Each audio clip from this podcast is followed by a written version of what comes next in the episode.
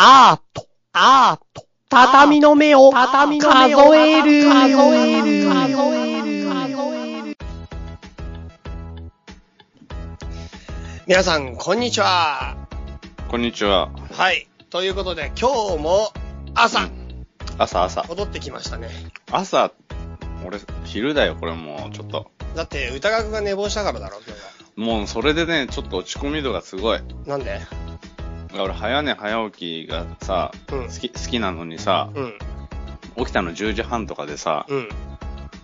なんか、すげえ落ち込む。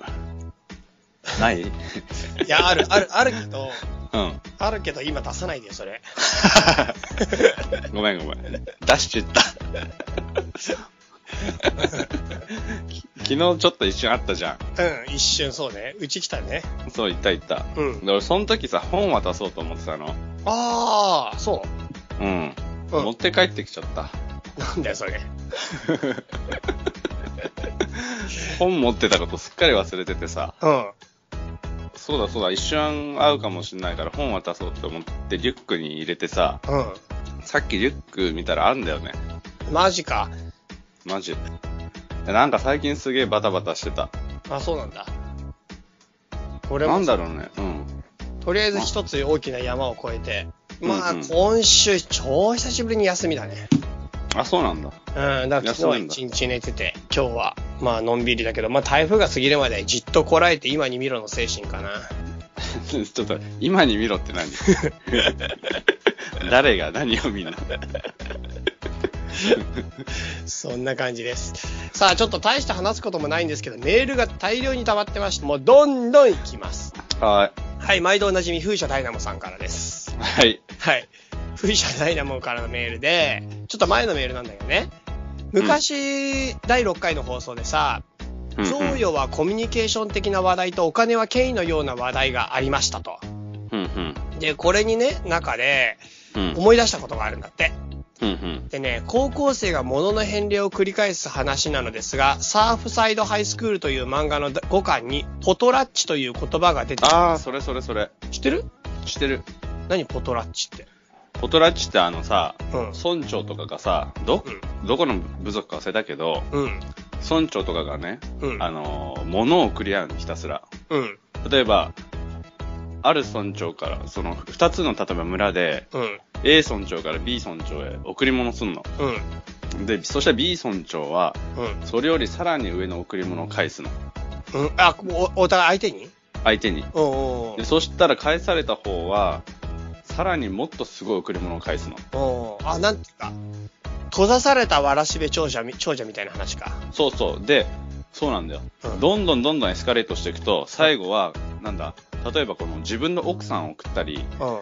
あの、村で採れた野菜を全部燃やしたりとか、なんかも燃やしたり？う、もうあげるとかじゃなくて、あなたのためにここまでできるぜ、みたいな感じになってくるの。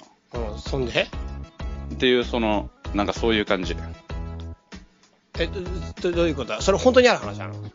えっ、とね、け、結構、結構ってか、普通にあの、民族学っていうのかな。うん。とかそういうので出てくる、ポトラッチっていう風習。え、なんか、そ、そっから得るものってどんなことがあるの例えば。なんだろうね。だから俺もさ、それがどこで終わんだろうっていうのはさ、うん。ど、ちょっと疑問だよね。うーん。そういうなんか贈与みたいなののコミュニケーションなんだよね、それって。うーん。なんか、それについて歌川君思うところはあるんですか？ポトラッチについて。いやー、これいつ終わんだろうみたいな。うん。でさ、いやそのままさ、その、エスカレートしていくわけじゃん。うん。エスカレートしてった先の限界の破滅みたいな瞬間っていつ来んだろうなって。うん。とか、なんかやめる、やめる時ってあんのかなとか、うん。やめようがあんのかなとか、うん。そういうのあるよね。うーん。そういうのがとりあえずあるっていう情報がまあ、まあ、とりあえず来ました。はいはいはいはい。はい。まあじゃあちょっととりあえずなんか、わかんねえからもうサクサクいくの行くことにしとこうか。うん、こサクサク行こうよ。そうだね。ちょっとしかもね、俺読んだメールにチェックしないとどれが読んだか読んでないかわかんなくなっちゃうから、うんうんえっとね、そのメールに今チェックをするのでちょっと待ってください。うん。このね、しかもね、この、なんだっけ、この今メールで、だ風車ダイナモ、俺らのこと勝手にタタミーズってね、名前につけちゃってますけど。毎回タタミーズへのお二人へってくるんですけど。なんだった？ら、タタミーズって、あ、もう、俺ら一瞬も使ったことないじゃん、それ。そうそうそう。でもね、タタミーズになってる。俺 名乗ったことない。うん。ねポトラッチで言えばさ、なんか、例えばさ、恋人同士がなんか贈り物するのも、まあそれに似たようなとこあるよね、ちょっとね。どういうこと？え、だってほら、クリスマスになんかあげるとかさ、うん。でそのお返しになんか返すでしょ？うん。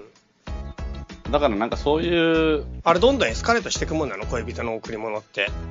わかんない。付き合う年数が長く長く長くなればなるほど、なんかありそうじゃない？ないエスカレートトしていく？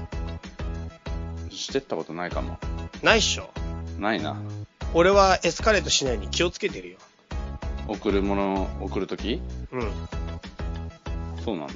なんか気持ちが大事っていう方向にどっかで持ってかないと、ああいうのは。あ、そうだね。なんか、なんか品物が大事じゃなくて気持ちが大事なんだよっていう価値観をつこことごとく伝えていかないと破滅するからマジで。破滅するよね。それが多分ポトラッチなんじゃないかな。そうなった時に、二人で手を合わせてポトラッチって叫ぶんだよ。ああそういうやつか。そういうやつだな。なるほど。うん。まあ、まあいいでしょう。じゃあ次。オッケあ軽いやついこう、軽いやー。つ。うん、軽いのね。軽いやつといえばもう風車ダイナモのが一番軽いから、それやだな。ショック、ショックじゃん。風車ダイナモのでいこうかな。会ったことねえしさ。すげえよな。風車ダイナモのメールまだまだあんだけど、とりあえず最新の一通だけいこうかな。うん。はい。えーっとね、風車ダイナモさんからのメールです。うん。はい。えーっと、歌川さん、チャイさんへ、こんにちは、こんばんは、ハロー、おはようございます。風車ダイナモです。はい。はい。以前の放送で、チャイさんはなぜチャイさんなのですか？といった内容の質問があったかと思うのですが、もしやチャイさんは、チャイさんのチャイは飲み物のチャイから来てるのではなかとでしょうか？チャイはトルコ語でお茶の意味のようです。トルコはチャイさんと何らかの関係があるような、点々点。チャイさんどうでしょう？っていう質問がまず来てるので、これちょっと答えましょう。あ、答えるんだね、いよいよ。チャイってあだ名がなんでついたかっていうと、うん。これ歌川知ってると思うけど、うん、知ってる。なんか俺クラシックギター部だったの、高校時代。うんうん。うん、で、クラシックギター部で、なんか、ギター弾いてたら、なんかクラシックギターってさ、アコースティックギターだから中穴開いててさ、中にうんシール貼ってあって、なんか書いてあるんだよ、ブランド名とか作った人の名うん前。うん、書いてある。そこのところに、下のシールのところに、チャイって書いてあったの。カタカナで。えっとね、あのーローマ字で。マジで。うん。そんで、まあ正確に言うと、チャイ雪信って書いてあったの。あ、日本人なんだ。日本人なの。で、そそっかれを俺の友達が見うて、ん。あ、チャイって書いてあるみたいな感じで、じゃあお前のあだ名チャイだってなったのよ。本当に高校生ってどうしようもないよね。だってさ、ちょいや、いいや、いいや、いいや。で、で、それでチャイになったんだけど、うん。まあなんていうの？まあそれはそれで一つの、ほなんていうかあり得る話じゃんか。あり得る話だ納な。得いかないことが一つあって、うん。そのギターは俺学校で買ったわけ、みんなで一括で。うんうん。だから、俺のギターじゃなくて全員のギターがチャイ雪信が。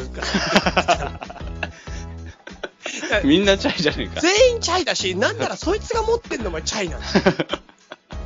それなのに俺だけチャイになったっていう。チャイ雪のギターいっぱい作ったんだ。そう。なんかフェルナンデスっていうギターのブランドあって、そこで有名な結構すごい人らしいんだけど、あ、そうなんだ。しかも漢字でちゃんとした本当の名字なの。お茶の茶にい、え？いなの。あ、そうなんだ。位の芸名じゃないんだ。芸名じゃないみたい。本名みたい。あ、なんかすごい、あれ名前なんじゃないの？実はって。ね、茶の位だから、もしかしたらすごい人なのかもしれない。ねえ、なんか俺、チャイ雪信の、さ、カタカナでチャイで雪信の、ひなんか、ひらがなとかでさ、うん。すごいなんかワイシャツを胸まではだけてさ、うん。あの、胸毛とかすごくてさ、ロン毛でさ、うん。髭もすごい濃い人が、うん。ギター弾いてるイメージをすごい持ってたんだよね。全然イメージに結びつかないけど。そうチャイユキノブみたいなさ。そうなんですよ。でもその人が名前から私由来で、それからチャイになって、うん。で、高校時代ずっとチャイと呼ばれ、で、うんうん高校から一人だけ同じ大学行った子がいて、うん。まあその人が俺のことをチャイと呼んで、うん。そしたら大学でもチャイになっちゃって、でうん、そのまんまもうずっとですね。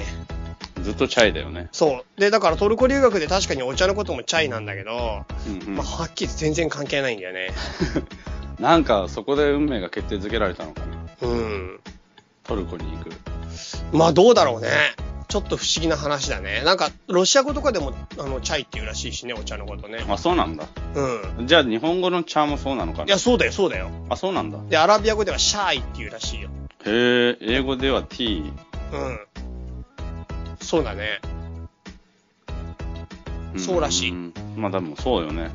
うん。まあ似てるんだよね。大体似るよね。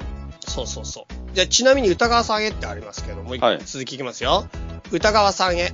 歌川さんは地球儀は持っていますか？私はたまに地球儀を見て、宇宙から地球を見て、ふっふっふっと思う時があります。歌川さんもぜひ。持ってません。マジかよ。ふっふっふも思いません。マジかよ。な、どういうこと？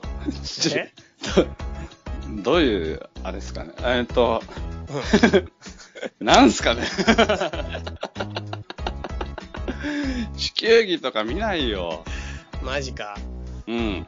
なんかね、ちょっと地球儀って俺信じられないみたいなとこがあるかも。どういう意味？うさんくさいなみたいな。なんで？だって体感的にあんなの体感できないじゃん。体感？体感っていうかさ、その、地球儀ってなんか昔からうさんくさいなって思ってね、やっぱ地球は丸くないと思ってる派？思ってる派。まあだって、なんだろうね、それって信じられないっちゃ信じられないかもな。あとなんかさ、その、うん。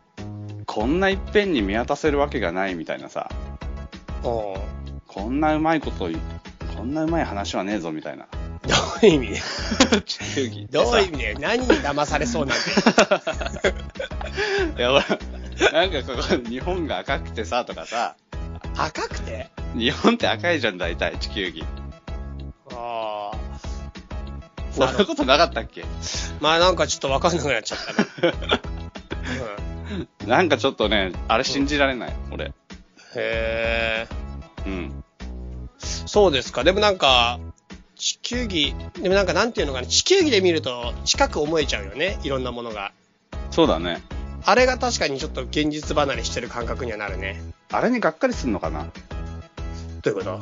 なんかほら、あの、世界、あ、多分ね、俺多分ね、世界って狭いんだなって多分一番最初に思っちゃったと思うんだよ。地球儀で？地球儀で。うん。うわ、無限じゃない、無限じゃないっていうかさ、その、うんほら、無限のワクワク感とかさ、うん。世界が冒険が待ってるみたいなさ、うん。あの期待感みたいなのが地球儀を見せられたら、うん。えー、って、その、エンディングまで見えちゃったじゃんみたいな。あそれかも。どこ行っても地球じゃんみたいな。ー。なるほど。そう。それだよなる。ほど。うんうん。それは確かにちょっとわかる気がする。わかるよね。わかるです。なんかさ、現代の不幸って分かりすぎちゃってることなんだよね。うんうん。なんか何でもかんでも分かりすぎちゃってることってすごく不幸でさ、うんうん、やっぱりなんか分からないことがどっかにないとつまんないよな、人生って。つまんないよ。どう、見通せないというかさ。うん。なんかやっぱさ、中学生とか高校生とかのすげえ面白いのってさ、うん。分かんないことがどんどんどんどん分かるとか、できないことがどんどんできるとかさ、あと、やっちゃいけなかったことをやって良くなってくれるのがどんどん日に日になってくるのが面白くない？面白い。でも大人になるとさ、もう禁止がなくなってくるじゃな、うん、なくなってくるよねん。。しかも全部のことがもう分かったつもりになっちゃうじゃん。ここら辺からだんだんななんか行き詰まり感っていうかつまらな感が出てくるね、多分。そうだよね。その行動範囲もさ、その仕事とかしちゃうと限られてくるしさ、うん。本当はもっと自由というかさ、その、うんどこまでも行けんのに、うん。ある程度のところで見通せてししまえて、それの通りにできてしまうみたいなとこあるよね。そうね、だからなんか、本当に知らないとか、これから先分かるようになるかもしれないみたいな未知との戦いみたいのがなくなるんだよな、多分。な、なくしていくのかな、自分で。なくなっちゃうのかな。なんか高校、あ、小学生の時っていうのはさ、うんそれこそ夜何時まで寝なさいとか言われててさ、うんうん、うん。要するに夜中ってことを知らないわけじゃん。知らない。で、夜中起きちゃいけないわけじゃん。でもそれがやっぱさ、中学生とか勉強とかしてたりすると夜中とか起きるとさ、なんかどうしようもない興奮みたいなのないなんかワクワク感。外どうなってんだろうみたいな。そう、夜中に起きてるっていう嬉しさとか、ああるあるあると静まり返ってるところの楽しさとかさ、周りがみんな寝てるのに俺だけ世界で起きてるみたいな。あるあるある。ああいうのってさ、やっぱりなんか今までダメだったところに踏み入れてって世界が広がっていく感覚に近い気がしない？うん、するする。で、なんかそういったことがやっぱ中学とか高校とかすごく多か大きかったんだよね。うんうん。やっぱ大学になると逆に言うと何でもかんでも自由で、それこそ車とかまで乗れるようになってきてさうんうん、海外とかも行けるようになってきてさ、うんうん。なんかもう制限がなくなってくると逆につまんないよな。あ、なんとなく世界の端っこをしてしまうみたいなね。うん、なんとなくもう完全なる自由が手に入った感じがちょっとあると、ちょっとわつまんなくなっちゃう感じわかるんだよね。あそこ、大体あそこまでだろう、自由の範囲は、みたいな。うん。なんとなくね。それを超える自由っていうのはどうやったら感覚で得られるんだろう？なんていうか、すっげえワクワクする感じ、あの、なんか、あれじゃない、すごい内面に向かうか、うん。本当に身体的に敵地に、むとか危険なところに向かっていくかとかかな。でもそれあるよね。だから冒険って楽しいんだろうね。あの、手多分そうよ。ね。行っちゃうもんね、ああいう人ってね。やっぱあの、生きるか死ぬかの瀬戸際ぐらいが多分次の最後のラインなんだろうね、自由の。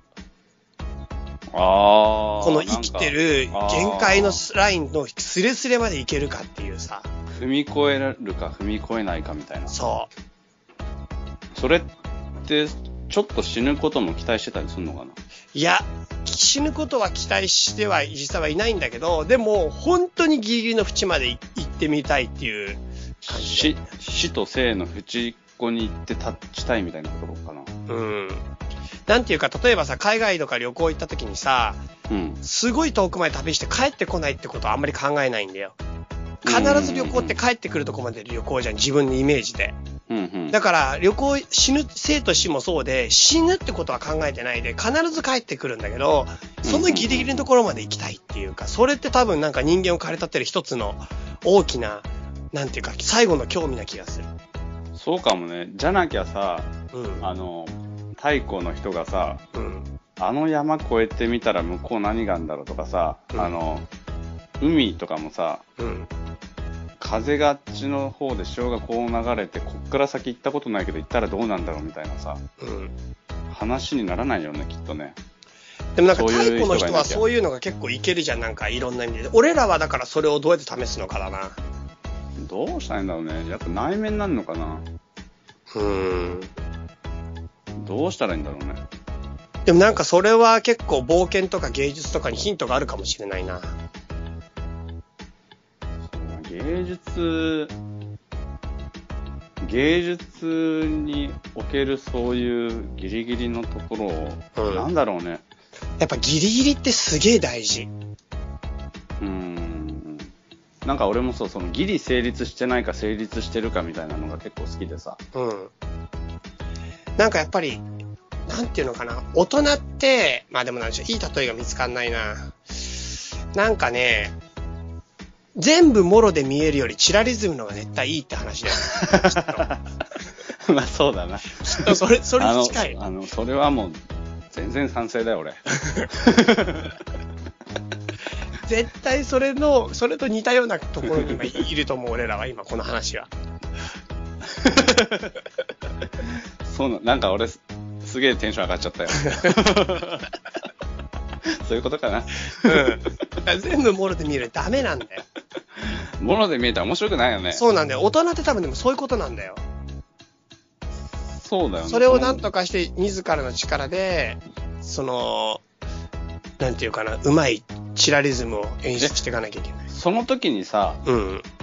ギリ、あ、チラリズムでさ、ギリ見えない方が好き、それともギリ見える方が好き？ギリ見える方が好き。俺ね、意外にギリ見えないでもね、いいんだよね。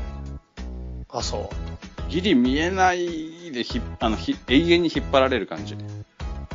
なるほど。それ S か M かの問題だな。ああ、そうだね。うんあ、そう、あそこで分かれるのかな？そこで分かれる。ギリ、チラリズムでギリ見える派は、もう S だよね。絶対だって最終的にそこはなんていうか、突破したいっていうか、うんうんうんうんなんか目的を成就しなきゃダメっていう S うんも、あともうできるだけギリギリのところまでやっ、や、ところで、やっぱりもう成就できないってところでもうなんかもどかしいのがいいっていうのと、うんうんうんこの二つですよ。だって、あれってさ、ギリ見えたの瞬間終わるじゃん。え、でもそこに達成感があるにはすっごい。あ、そっか。俺ね、そこで終わってしまったみたいなのがあるんでね。そう。うん。いや、俺はなんかむしろそれ、なんだろうな。それギリ見えない方がすげえ辛いけどな。そう、なんかさ、その、そこに俺は永遠みたいの感じる。ええ俺すごいなんかね、自分の不運を嘆くね。なんだこの。なぜ天は俺に見味方しなかったみたいなさ。嘘。俺はその、もう瞬、その瞬間に永遠を感じる。嘘。俺は、マジかよみたいな。マジか、今潜在一遇だったのに、マジかよ。俺はなんでこの最大のチャンスのこの瞬間に、あの、天は俺に微笑まないみたいな。うわーみたいな感じ。すげえ認知の違いだな。なんかさ、その永遠に刺さらない矢とかあるじゃん。あの、なんだそれ。あのさ、その矢が刺さるんだけど、うん。矢を打って、うん物に当たるまでの間、うん。1センチ、ギリ当たるところ、うんあ、の、刺さるぞみたいなところなんだけど、うん。それをぶどんどんどんどん分割していくと、うん。1センチが0.5センチ、うん。0.25センチ、うん。で、どんどん分割していくと、うん。数字ってのはさ、いくらでも出てくるからさ、うん。どんどんどんどん細分化していくと、永遠に矢当たんないんだよね。な、それ、ギリス哲学の話？そうそうそうそう、あの、アキレスとカメみたいな話。なんだっけ？ゼノンだっけ？なんだっけ？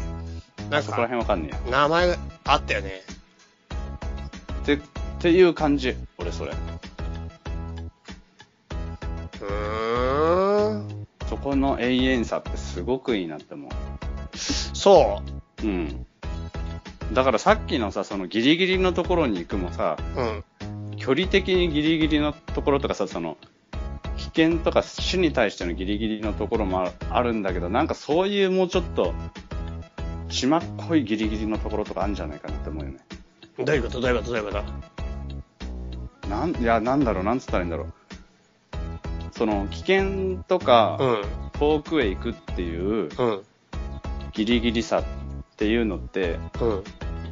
こう、わかりやすいというかさ方向性が。うん。そうじゃなくて、うん。も、もっともっと地味な範囲でのギリギリさみたいなさ。うん、ちょっとわかんないな。どういうことだろいや、俺もなんつったらいいかわかんないんだよな。う。なんか、日常生活の中にあるよってこと？ななんかそう言っちゃうとな。なんかな。さっきの、チラリズムの話なの？これは。うん、あとね、全部繋がる。うーん。チラリズムギリギリの話じゃん。もしここを高く繋いでもらえると、あの、俺らのチラリズムの話がくだらない話じゃなくて、普通にいい話で終わるんだけど、これ失敗すると、ただのエロいバカな話になっちゃう。だから、うまく消化してほしいね、今。厳しいな、これ。すんげえ厳しいな。本当にこれが高校生トークになるか、プロのアーティストとのトークになるか、今大きな責任な。嘘。ギリギリのところを見せられギリギリのところをなんとかうまく今消化してくれるかなって期待を込めてたんだけど。不発に終わりそうな気がしてならない。いかよ。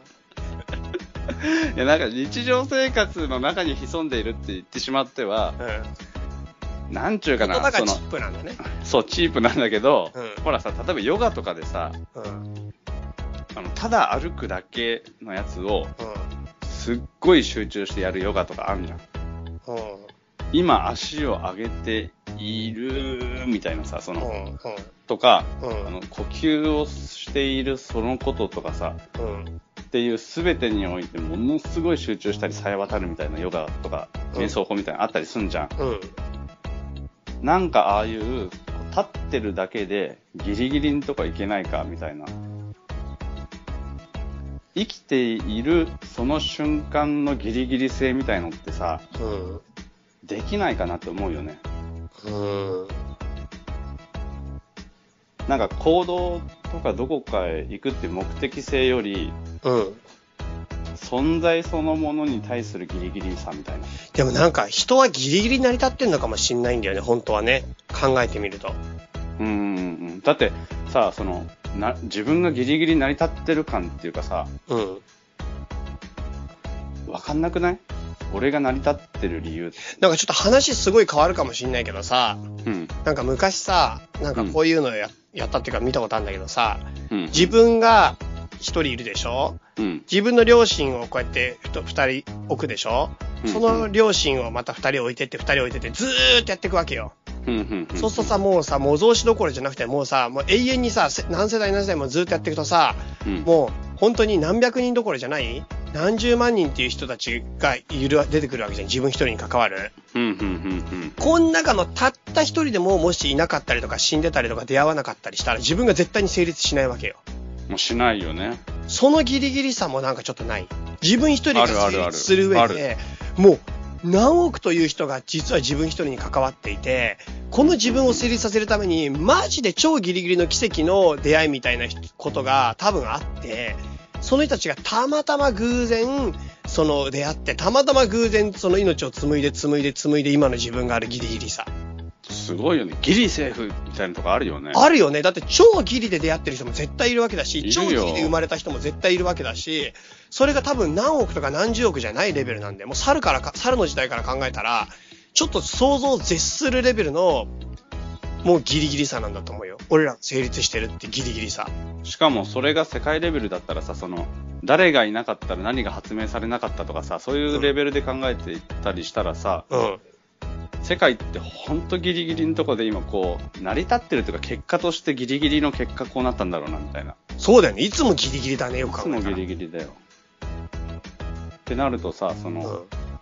例えばさ、その、結局さ、うん。なんかもう結局なんだけど、今この瞬間でしかないよね。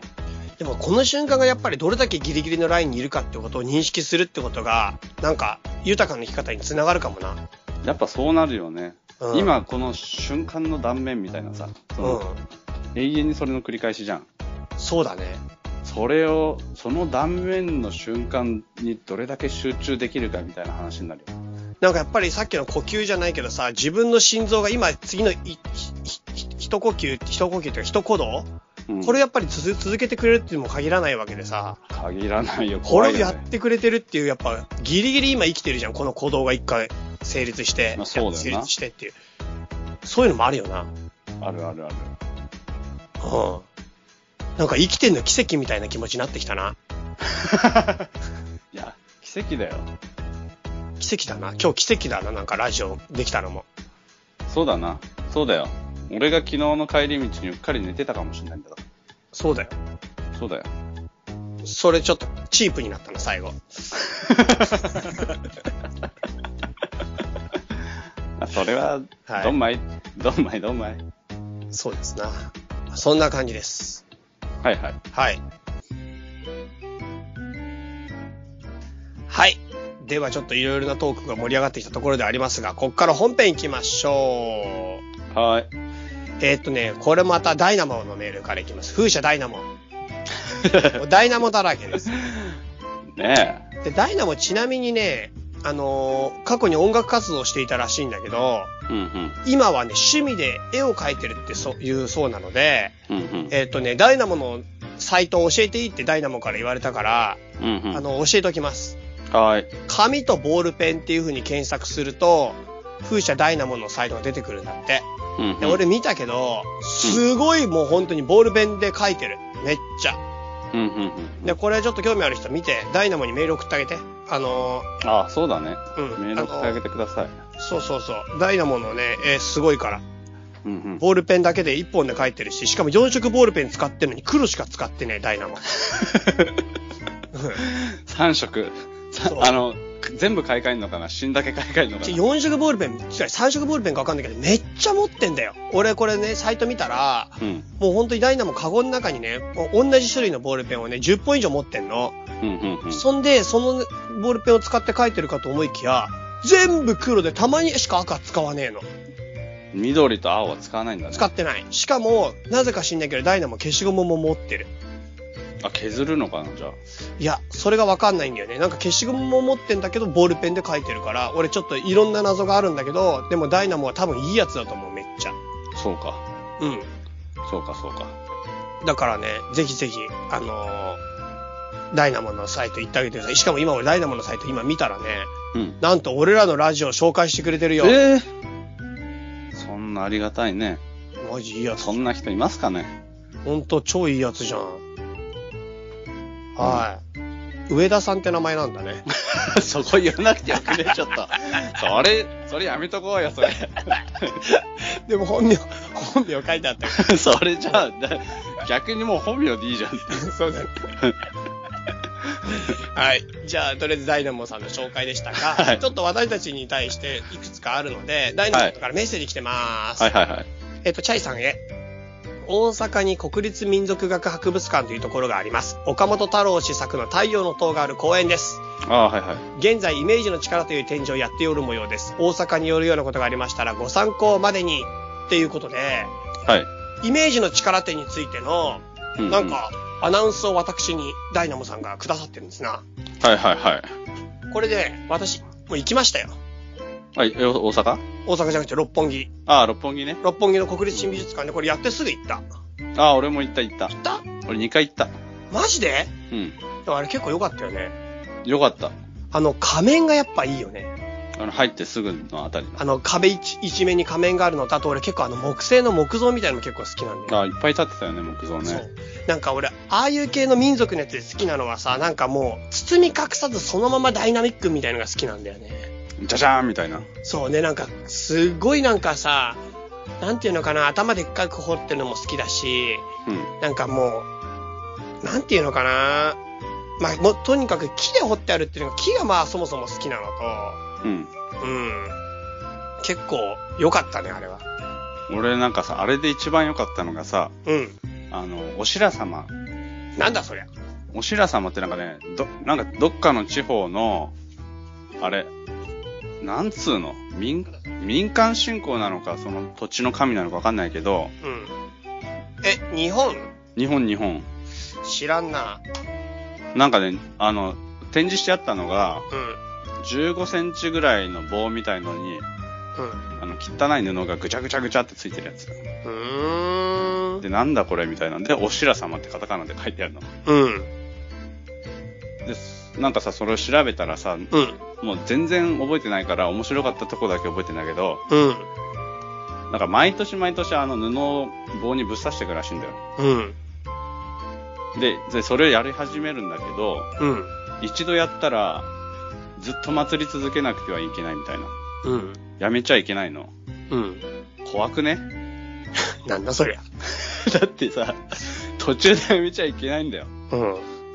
お白様を祭り始めたらさ、うん。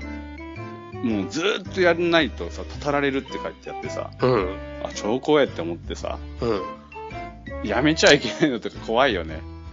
そうだね。怖え。それが一番面白かったな。あ、そう。俺やっぱ仮面が面白かったなうん、うん、うん、うん。いっいろんな仮面。ぱいあったね、仮面ね。いっぱいあったね。でもなんか、ああいうのっていいな。あの、素朴だけどみんなが、なんかやっぱ表現しようっていうのがすごいいいね。うーん。うん。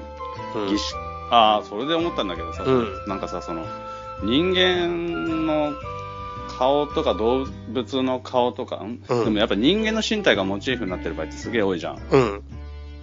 人間ってなんでそうやって人間のモチーフをするのがうん。一番印象的なんだろうなってちょっと思ったの。うん。それすげえ謎じゃない？なんかでもやっぱり、わかんないけど、うん。俺、人間の体ってすごい美しいと思うんだよね。うんうん。やっぱだからそういう意味では、人間に一番興味があるんじゃないかな、人間は。なんでだろうね。なんでか。うん。でも、どんな動物でもそうじゃないかな。同じ動物に興味があるんじゃないかな。猫は猫、犬は犬なのかなじゃないだから犬がもし芸術やったらやっぱ犬の絵がメインなんじゃないの？やっぱそうなのかね。うん。同じ種類に一番興味があるんじゃないかな。そうか。それ、そこの謎をちょっと知りたいなと思ってさ。そんなに謎じゃないかも。嘘。うんだって俺もやっぱ人間好きだもん。いや、俺もそうなんだよ。その抽象絵画とかも好きなんだけど、うん。結局人物画とかさ、うん。に対しての反応の方がやっぱ強いんだよね。うん。で、それがなんでだろうっていうのがずっとね、疑問なんだよね。例えばさ、その抽象っぽく見えてても、うん。人っぽい何かがあるとぐっと魅力的にに見えてしまうとかさ、うん。うん。あとなんかさ、その、ゲルハルト・リヒターっていうさ、あの画家がいて、うん。その人が写真を撮ってんの。うん。で、写真の上に、あぶも画家だから油絵の具でさ、ブチャーっていうさ、うん抽象みたいな形がドワってついてるんだけど、うん。そのベースの写真が風景の時もあるし人間の時もあるんだけど、うん。なぜか人間の時の方がすごく印象に残る。うん。顔が見えなかったり、誰か特定できないんだけど、これが人間だみたい、人間であるっていうのが分かると、うん。なぜかすごくい強く印象に入るってなんだろうってさ、うん。その、なんであの形にそんなに反応するんだろうかっていうのがすごい疑問なんだよね。うん。うん。でも、そうだなうーん。なんだろうね。なんか、なんだろうね。答えは多分出ないんだろうけどさ。本能的なもんなんじゃないかね。やっぱりその太古の話になっちゃうのかな。太古というかし、なんていうか人間に興味があること自体は別にそんなに不思議な話には思えないんだけどな。そうか。うん。俺不思議なんだよね。うん。でも中にはすごいラッコマニアの人とか、ペンギンいるから、まあそうだけどさ。人間にすごい興味があるけど、意外にいろんな人いるかもしれないよ。ものすごいラッコばっか好きで。どうしてもラッコ見ちゃうとか。そうそう。だからテレビで見たもん、この前ラッコマニアの人。なんだよ、それ。すごいラッコ好きだっそうか。た。うん。じゃあ、しょうがないな。だから、もしかしたらいろんな人いるかもしれないけど。うん。わかった。ちなみにこの、太陽の塔のところは歌川くんと一緒に行きましたね。言ったね。そう。そんで、俺が確かシリアで買ってきた布を、うんうん。あの赤と白の頭に巻くターバンみたいなやつをうんうん。首に巻いて写真撮ったよね。撮った撮った。うん。あれ、京都旅行の時か。そうそう、京都行った時。何だったんだろうな、あの旅行な。なんだ、しかもさ、うんその、なんつうの？お前とは72時間しかいられねえってうん。言われたしね。そうそうそうそう。ずっと一緒にいてね、なんかね、ああ、もうなんかなーってなったよね。何泊したのあれ？結構泊まったよね。結構止まったし、うろうろしたよね、あれそう。。京都行って、大阪行って、だけだっけでも。うん、多分2カ所だと思う。2カ所か。うん。京都は清水寺とあとどこ行ったんだろう？全然覚えてね俺も全然覚えてないんだよ、あれ。え。で、清水寺で、そのシリシリアのマフラーを、うん。あ、それどこで買ったんですかって、知らない人に話しかけられて、うん。シリアですって答えたら、僕もシリアで買いましたって言われたよね。そうなんだ、知らね 言われたよ。え。知らねえ。嘘か。なんでシリアのマフラーして清水寺行ってんだよな。わかんねえけどさ。そっかそっか。で、太陽の塔見て、大阪で何したんだっけ？大阪で太陽、いや、俺も本当太陽の塔だけ見に行ったんだ。でもなんか大阪面白かったな、そういう意味では。そうだね。いろんななんかちょっと日本にこんなとこあんだーってとこいっぱいあったもんね。あったあった。俺結構大阪すごいあの時面白いなと思ったな。いや、そう、俺もなんか、ねえ、うあこんな違うんだと思ったよね。ん。ね地区によっての都市の差ってこんな差あったんだ。え。ねえ、ほんとほんと。そうそう、そんな感じだったね。うんうん。はい。じゃあ次、歌川さんへの方読みますよ。はーい。地下10階アイドルの件ですが、あえーっと、ヒゲ男爵の山田るい53世がプロデュースするマドモア54世という貴族アイドルが発足されるようです。ん？それこの間読まなかったっけ？うんとね、こないだ読んでないな。読んだっけ？いや、俺、そのフレーズをすげえ、お前から聞いた気がする。俺が多分言ったんだと思う、読んでないで。そうか。で、お披露目は10月で、地上波で流れてない情報だっていうことで。あじゃあ、そうだね。うん。もし興味があれば、チェックしてください。はい、ありがとうございます。はい。こんな感じですかね。はいはいはい。え、10月4日？いや、わかんない。10月の5日だね。あ、そっか。うん。じゃあ終わってんなと思って、そしたら。そうだね。うん。まあじゃあちょっと次、ダイナモのメール、そさっさと行くよ、まだ。はい。違うメールです けど。はい。もうこれもちょっと結構長いから、一つ行きたいのは、うん。お二人の色についての話も聞いてみたいなと思います。好きな色に対してのコメントなど。とということで、好きな色。好きな色。うん。え、なんだろうな。み、み、緑、み、緑？緑好きなの？わかんねマジ引くわ。え。なんでだよ。なんでだよ。あ、でも俺ね、あの、服、服コントグレーと黒しか着ない。うん、それなんとなく知ってる。だからやっぱそれ好きかもな。俺は断じて紫。紫好きだよね。紫好き。もだう、迷ったら紫。ある日一緒に出かけたらさ、うん。靴からさ、ズボンから、パーカーから T シャツからリュックまで全部紫だったから、おまけにメガネも紫だった気がする。それ山登りした日じゃない？そうそうそうそう。あれびっくりしちゃった。山の頂上行って気づいたやつでしょ、しかも。そうん。う。で、俺が全部、全部の俺の服の構成要素が、うん。コントグレーだったって。お互いなんか変だなって思った。そう。しかも山ガールに声かけようと思ったけど、この格好じゃ無理だってなった。そうそうそう。そこの紫みたいな。そう。色で呼ばれるよね。うん。そうね。なんか、そうそうそうそう。紫超好き。悩んだら紫か。で、なんでそんな超好きって言えるの？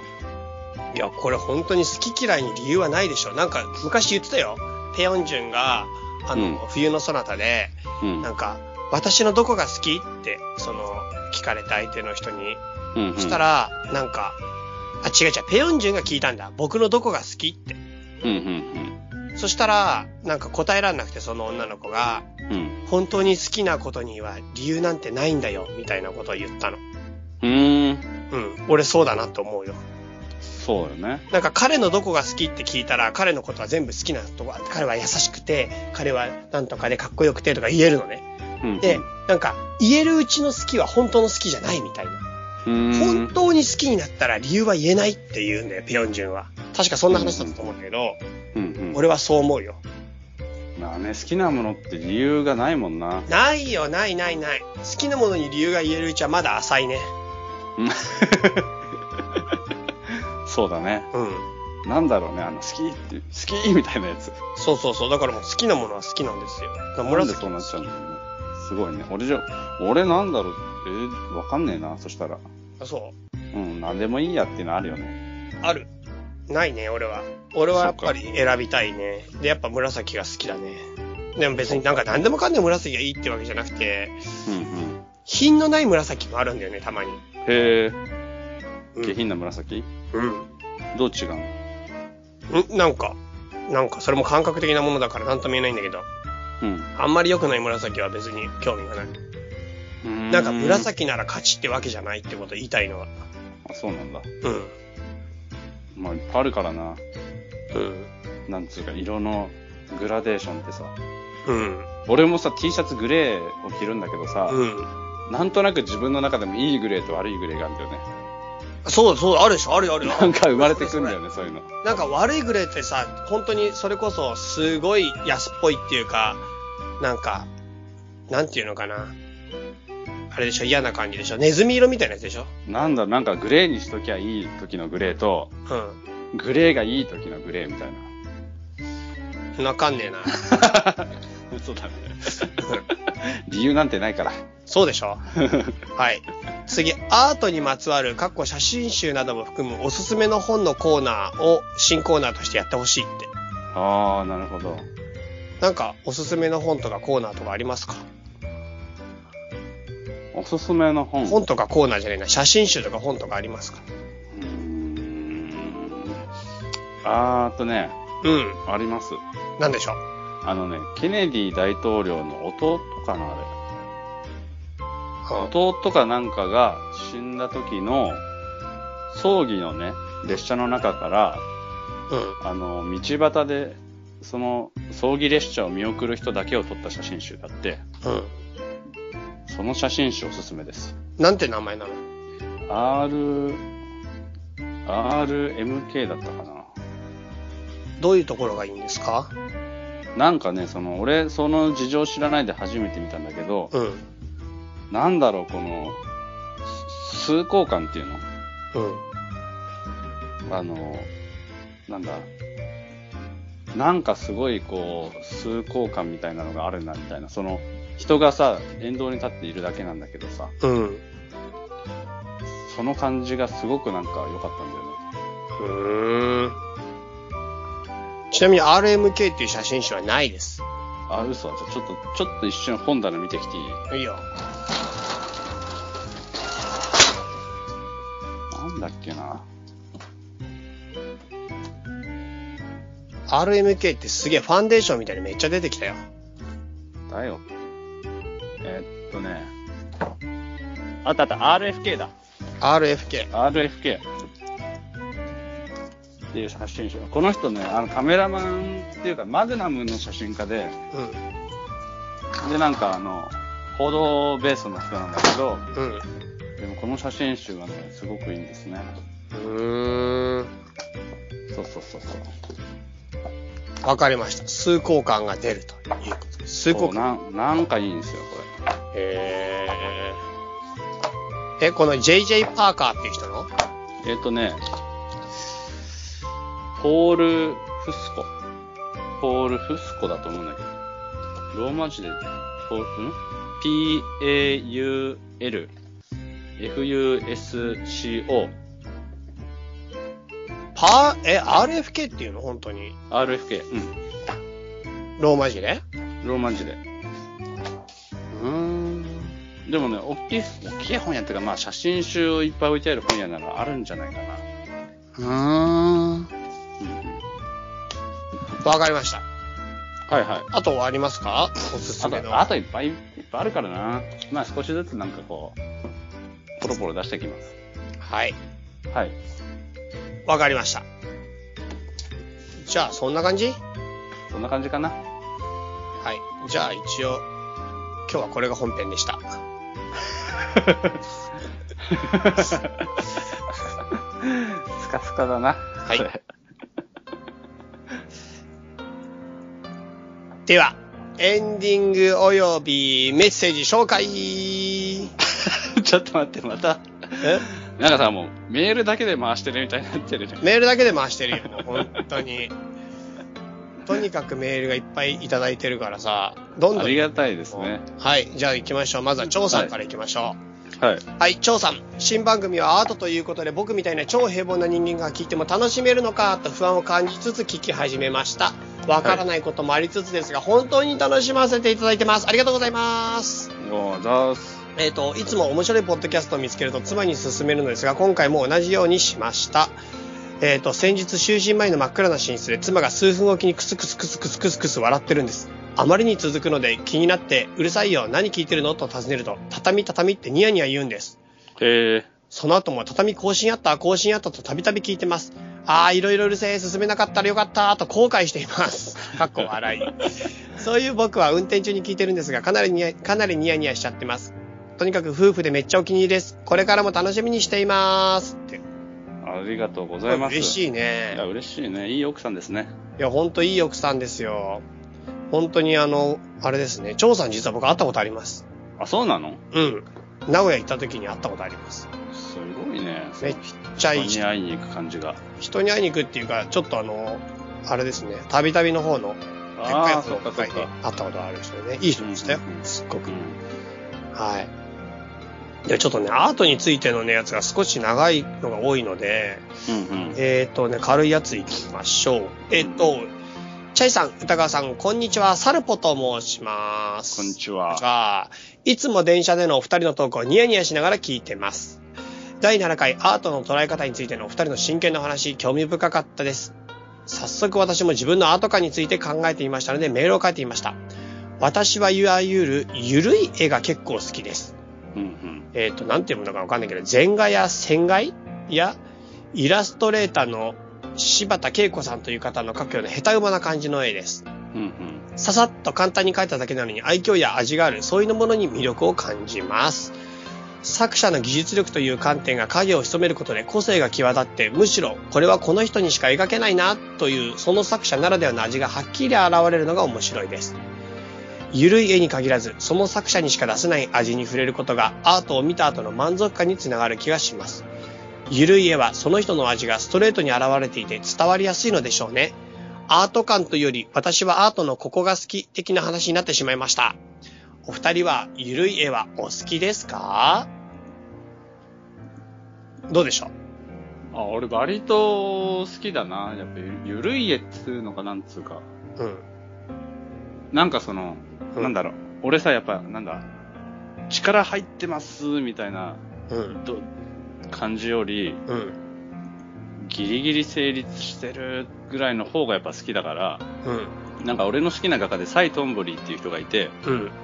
その人の作品とかさ、ゆるいっつったら多分、サイ・トンボリーに怒られるんだけど、うん。なんかね、あの、でかい画面の中に、うん。ぐるぐるぐるぐるぐるってこうなんだ鉛筆でさ、その、渦をただぐるぐるぐるって書いただけのようなやつ、うん並んでるだけとかがあんの。うんっていうか、そういう作品ばっかなのよ。うん。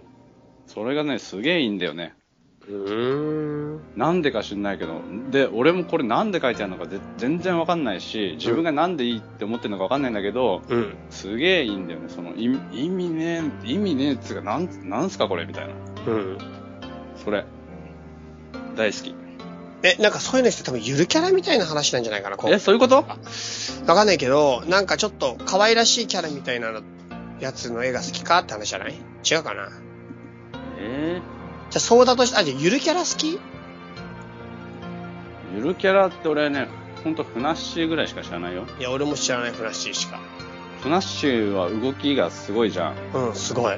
あれ腰痛めないのかなっていうぐらいかフナッシーさんが？な。そあう。なんかさ、そうファレル・ウィリアムスだっけっていう歌手がいて、あ。それがフラッシーの中身なの？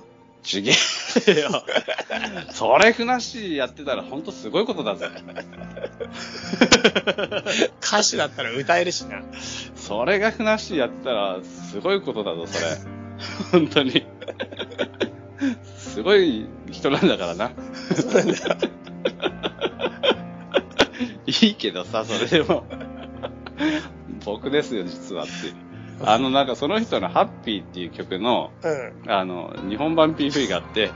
それにフナッシーが出てて、え、そうなの？そう、フナッシーの動きが一番良かったなって、つい先日見て思ってさ。へえ。フラッシーって中身女子なの？え男子じゃないの？えどうなんだろうね。なんか背が結構ちっちゃいよね。ちっちゃいちっちゃい。フナッシーの中身、しかも喋るじゃん、フナッシーって。ああ、喋るよね。中身男子なの？女子かもね。それ言われ、確かに踊り方うん。見たら、うん。確かに女子あるかも。女子あるかも。なんか、わかんないけど、女子なんじゃないかな。女子な気がしてきた。うん。というわけで、ふなっしーは好きかな。フラッシーはいいの？俺もね、好き。なんかフラッシーほんとすごい頑張ってんの。激しいよね。あれ、あんな激しく動くと思わなかったい。や本当だよ。本当すごいわ。本当にすごい頑張ってるのもん。なんか頑張ってるの好きなんだよね。ゆるキャラとかじゃなくて、なんかゆるキャラってダラダラしてるイメージがあるじゃん。うんうんうんうん。なんかダラダラしてるやつは嫌い。確かに、ふなっしーはちょっと、あれみたいかもね。絵頭。あの、なんかこうさ、キャラ界のやっちゃいけないタブーみたいのをさ、その、壊しちゃうぞみたいな。絵頭に高評価？いつも。